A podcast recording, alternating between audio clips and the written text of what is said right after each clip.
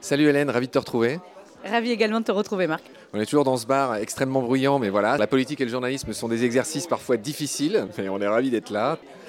On va continuer à parler de ta candidature à la prochaine élection présidentielle en 2022. Je resitue notre entretien dans le temps. Nous sommes le 16, le dimanche 16, oui, nous travaillons le dimanche, le 16 janvier 2022. Donc c'est dans quelques mois pour toi, les, les affaires sérieuses. Et j'ai envie de te demander en préambule, où en es-tu de tes fameuses 500 signatures? Est-ce que tu les as tout simplement?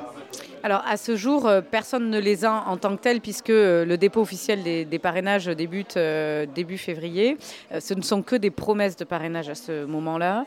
Nous en avons plus de 260 à ce jour.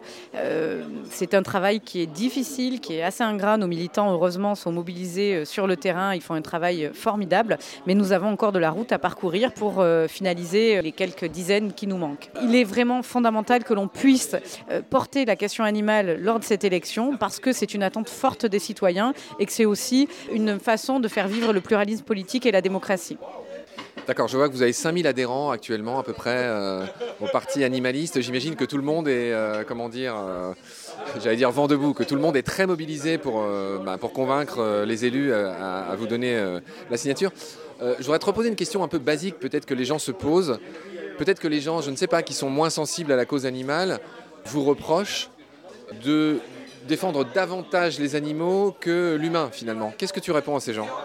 Je réponds que c'est une erreur de penser ça parce que le destin des animaux et celui des humains est très lié.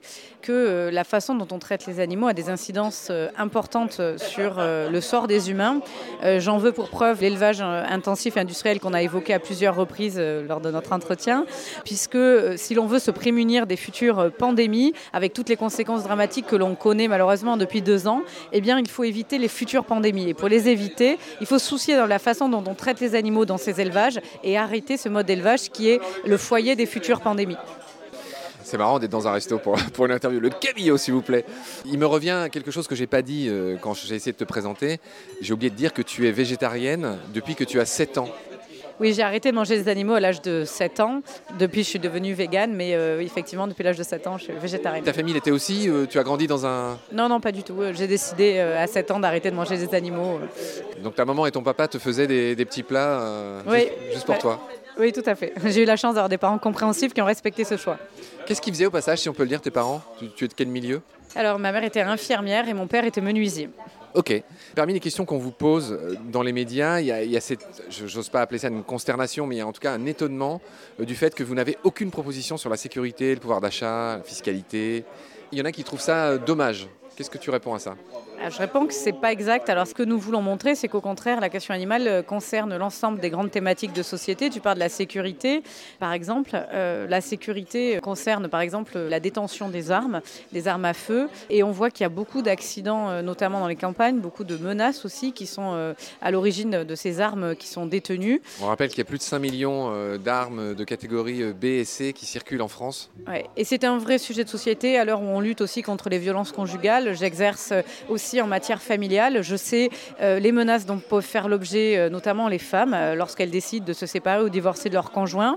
Donc cette présence, cette détention généralisée des armes, des armes de chasse notamment, fait clairement peser un risque sur la sécurité publique. Je vois une question du point là dans lequel il te demande si tu n'as pas peur que les mesures que vous proposez soient trop radicales aux yeux du commun des mortels. Alors justement, euh, nous ne considérons pas qu'elles sont radicales parce que les mesures que l'on porte, c'est des mesures qui sont majoritairement soutenues par les citoyens et ce soutien, on le mesure aux différents sondages d'opinion. Donc tout au contraire, on est dans un cadre, dans un processus démocratique et les mesures donc, que l'on porte sont des mesures tout à fait euh, acceptables. Hélène, je continue à parcourir un peu plus dans le détail vos propositions. Je vois que vous voudriez adosser à la Constitution française une charte de la protection animale reconnaissant le caractère d'être sensible des animaux. Alors ce qu'il faut dire, c'est que depuis 2015, tu es avocate, tu vas l'expliquer beaucoup mieux que moi, euh, c'est enfin entré dans le code euh, civil. Oui, tout à fait. Les, les animaux ont été sortis de la catégorie des, des Meubles. meubles. C'est important, c'est une avancée importante, mais euh, dans les faits, les règles qui étaient déjà applicables restent applicables, et donc ça n'a pas suscité de changement majeur dans la façon dont on traite les animaux. Donc c'est insuffisant. Je continue à aller dans le détail de vos propositions. Je vois que vous voulez créer un statut juridique à part pour les animaux terrestres et aquatiques. Mm. Tu nous diras pourquoi tu fais une différence entre les deux. Et puis surtout, vous voulez créer euh, une personnalité juridique, tu nous expliqueras la différence, pour les grands singes, chimpanzés, gorilles, bonobos, orang-outans, leur conférant des droits fondamentaux. Alors pourquoi cette hiérarchie presque aristotélicienne alors qu'on a envie de dire que tous les animaux devraient être à la même... Euh, oui, alors euh, sur la question du statut juridique et des règles différenciées, ce que l'on prend en compte, c'est euh, les liens que peuvent avoir les animaux avec les humains, leur territoire d'habitation, par exemple, poser des règles similaires à des animaux sauvages et par exemple des animaux de compagnie, ça n'aurait pas beaucoup de sens. Et donc on tient compte aussi à la fois des spécificités propres des différents animaux et de leurs liens avec les humains.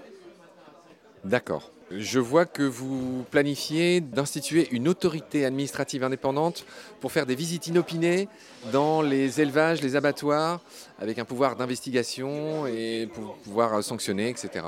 Ça n'existe pas déjà?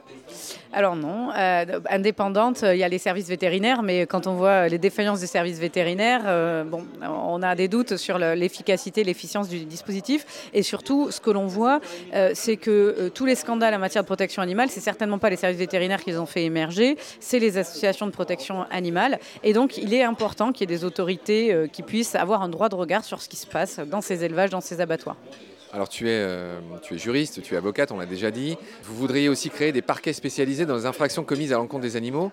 Et là, euh, j'ai envie de te dire, tu vois déjà les problèmes qu'il y a dans la justice, le retard, tout ce qu'on sait, etc., le manque de financement, etc., etc. Crois-tu réellement que ça puisse être concrètement mis en place alors que ça marche déjà pas pour les humains?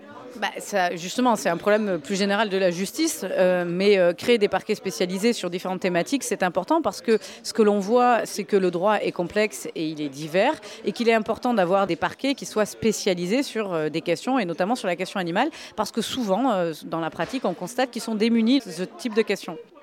Ouais, donc euh, il y a tout un pan de ce que vous voulez faire. Alors c'est un mot un peu un gros mot compliqué, mais vous voulez correctionnaliser l'ensemble des infractions commises à l'encontre des animaux, des contraventions beaucoup plus dissuasives, ce qui n'est apparemment pas le cas euh, en ce moment. Vous voulez aussi créer un délit de non-dénonciation des infractions, parce que c'est pareil, hein, on sait qu'il y a une omerta par exemple chez les mmh, chasseurs, quand il y a des braconniers, ils savent en général qui c'est, mais ils ne dénoncent pas. Donc j'imagine que c'est un peu à eux que tu penses avec euh, cette mesure. Je vois aussi que vous voulez reconnaître le rôle des assauts. Absolument, parce que euh, les associations de protection animale sont trop souvent, on l'a dit tout à l'heure, avec le fait d'avoir euh, une possibilité de contrôle d'autorité administrative indépendante, les associations qui pourtant font émerger toutes les difficultés euh, de ces élevages et de ces abattoirs sont complètement écartées du processus alors qu'elles ont un rôle fondamental d'une part de dénonciation et de sanction. tous les procès qui ont été révélés par l'association L214 ont permis de mettre le jour sur la façon dont on traite les animaux. S'agissant de la question des abattoirs, c'est parce que L214 a révélé plusieurs vidéos dans les abattoirs, qu'un audit généralisé a eu lieu dans tous les abattoirs de France en 2016 et que ça a montré que 80%, 80% étaient non conformes. D'accord. Hélène, donc tout ce qu'on vient d'énoncer, c'est la partie, euh, je dirais, droit de votre programme qui concerne le droit.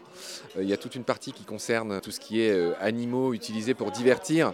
On en a déjà parlé, on ne va pas y revenir sur la corrida, sur les zoos, les delphinariums, etc. Il y a déjà cette loi dont on a parlé. Par contre, ce qu'on n'avait pas dit, c'est que vous souhaitez organiser la reconversion des zoos, des parcs zoologiques, delphinariums, etc., en réserve, en sanctuaire, en refuge, euh, qui auront la tâche de préparer la réhabilitation de ces animaux. Oui, ce que l'on porte de façon générale, c'est qu'il faut arrêter de faire commerce euh, pour le loisir des animaux et qu'il faut respecter effectivement leurs caractéristiques et leurs spécificités. Vous avez aussi prévu de davantage euh, intégrer l'enseignement de l'éthologie, c'est-à-dire du comportement animal, de l'éducation au respect des animaux, etc., à base de fermes pédagogiques, j'imagine, dans l'enseignement Alors, ce qui est très important, c'est de relever que les enfants ont une sensibilité très importante pour les animaux. Et très jeunes, souvent, ils se posent des questions sur la façon dont on traite les animaux. Souvent, ces préoccupations et ces interrogations sont balayées par les adultes qui essaient de les convaincre que euh, c'est normal de maltraiter les animaux ou en tout cas de les traiter avec assez peu d'égards. Et donc, euh, finalement, euh, c'est assez dommage de perdre cette sensibilité des enfants qui, en général, est au contraire une, préoccupation de l'autre au sens euh, général. Et donc on veut favoriser euh, dès euh, l'âge des enfants, dès le plus jeune âge, cette préoccupation pour l'autre. Et on est persuadé que ça permettra à ces futurs adultes de demain de mieux considérer les animaux, mais aussi les humains. parmi tout ce qui est élevage intensif, etc., on en a déjà parlé aussi, mais je dis des choses qu'on n'avait pas dit dans les précédents épisodes. Vous voulez notamment installer des caméras de contrôle dans les abattoirs. On sait que c'est très critiqué. Oui, oui, je sais que c'est une mesure qui est critiquée.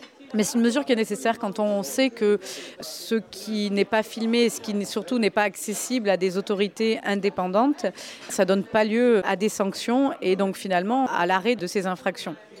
Il y a aussi, on n'a pas détaillé, mais vous voulez, euh, comment dire, adoucir le sort euh, de ces animaux. Euh, je pense à toutes les pratiques qui font souffrir les animaux, comme les pointages, qui mm. consistent à couper le bec des poules, la castration à vif de beaucoup d'animaux. Qu'est-ce qu'il y a d'autre? Il y a le gavage. Oui, le broyage des poussins aussi. Il y a eu des engagements d'ailleurs. Euh, plusieurs fois, des journalistes m'ont interrogé là-dessus en me disant Mais ça y est, c'est effectif. Et oui, ça a été annoncé par le gouvernement, mais aujourd'hui, il n'y a aucune mesure formelle d'interdiction et en tout cas contraignante d'interdiction du broyage. Et en plus, ça ne concerne souvent, quand c'est évoqué, que les poussins, alors qu'il faut dire que pour l'industrie du foie gras, les cantons sont aussi broyés, les cantons femelles. D'accord. Voilà ce qu'on pouvait dire sur vos principales mesures, euh, Hélène, c'est la fin de ce troisième épisode. Est-ce qu'il y a des choses que tu voudrais ajouter? Parce que c'est vrai que je te pose des questions, mais toi, tu as peut-être envie de dire des choses qu'on n'a pas abordées Ou euh, est-ce que pour l'instant, le bateau sur lequel tu es est confortable? Oui, je pense qu'on a abordé pas mal de thématiques et pas mal de points effectivement importants. Je te remercie d'ailleurs d'avoir euh, posé toutes ces questions intéressantes. Ah bah, je te remercie. On n'a pas tout à fait fini. On a un dernier épisode avec toi. je suis impatient de t'y retrouver. Prends soin de toi. Salut, à la prochaine. Merci à toi.